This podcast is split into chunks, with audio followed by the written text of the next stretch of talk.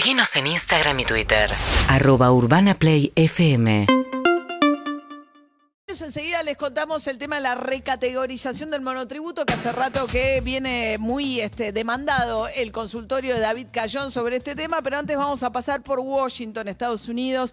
Rafael Matus Ruiz es corresponsal de La Nación y es un gran conocedor de las negociaciones con el Fondo Monetario. ¿Cómo andas, Rafa? Gracias por atendernos. Buen día. ¿Qué tal, María? ¿Cómo estás? Muy buenos días. Gracias por llamar. Bueno, a ver, falta todavía el anuncio del Fondo Monetario. Allá sacó un comunicado diciendo que se habían puesto de acuerdo en lo esencial con la Argentina, pero todavía no se aprobó el nuevo acuerdo. Sí, en realidad no fue un comunicado, fue un mensaje en, Twitter bastante inusual para la forma en la cual el fondo comunica los avances, no solamente con la Argentina, sino con cualquier otro país. Eh, fue tan inusual que ni siquiera hubo un mensaje equivalente en inglés, un, un tweet mm. solamente en español para avisar que eh, se había avanzado, que está la base del, acuerdo y, los objetivos y la parte medular del trabajo técnico entre el staff y el, equipo del, ministro Massa ya está listo, pero todavía el, acuerdo en sí no está listo. Eh, el fondo dijo que va a estar listo recién en, los próximos días. No sabemos bien qué es lo que falta. se, entiende por el comunicado y por lo que dijo anoche el, ministro de Economía, Sergio Massa, que solamente faltan los detalles, pero el diablo suele estar en los detalles. Aquí en Washington una fuente ayer me decía eh, muy acertadamente, nada está acordado hasta que todo está acordado. Entonces, todavía tenemos que esperar, pero seguramente esta semana ya esta saga que empezó hace tres meses llegará a su punto final. Claro, y el riesgo sería, si Argentina no logra un acuerdo, aunque sea corto, de algunos meses para transitar este periodo electoral con el fondo, que ya no puede pagarle, porque le pagó la utilidad con yuanes, pero no tiene más resto el Banco Central para pagar los desembolsos con el fondo si el fondo no manda plata.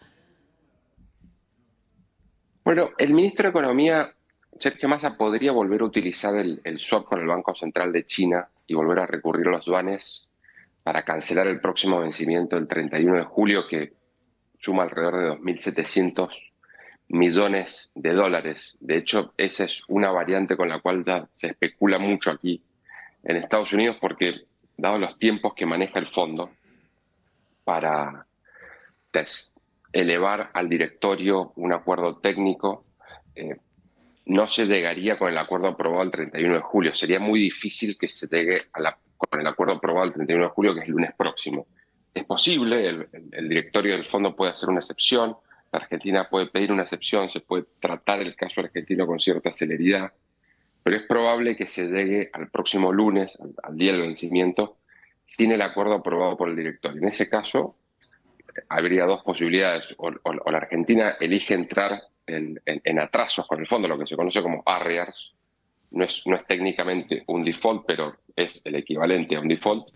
O Economía hace lo que ya hizo, que es pagar con yuanes a la espera que el directorio apruebe el, el, acuerdo que debería salir en, los próximos días. ¿no? Todo esto obviamente genera cierta tensión en los mercados y cierta tensión cambiaria. Ya se vio el viernes pasado en Argentina y creo que también ahí eh, está una de las razones por las cuales el, fondo seguramente a pedido de, de, Massa y del equipo de Massa decidió salir ayer con ese mensaje para intentar calmar un poco los ánimos antes de la apertura de los mercados, evitando quizá un recalentamiento más fuerte del dólar. Claro, estamos hablando con Rafael Matus Ruiz, que es corresponsal de la Nación de Estados Unidos.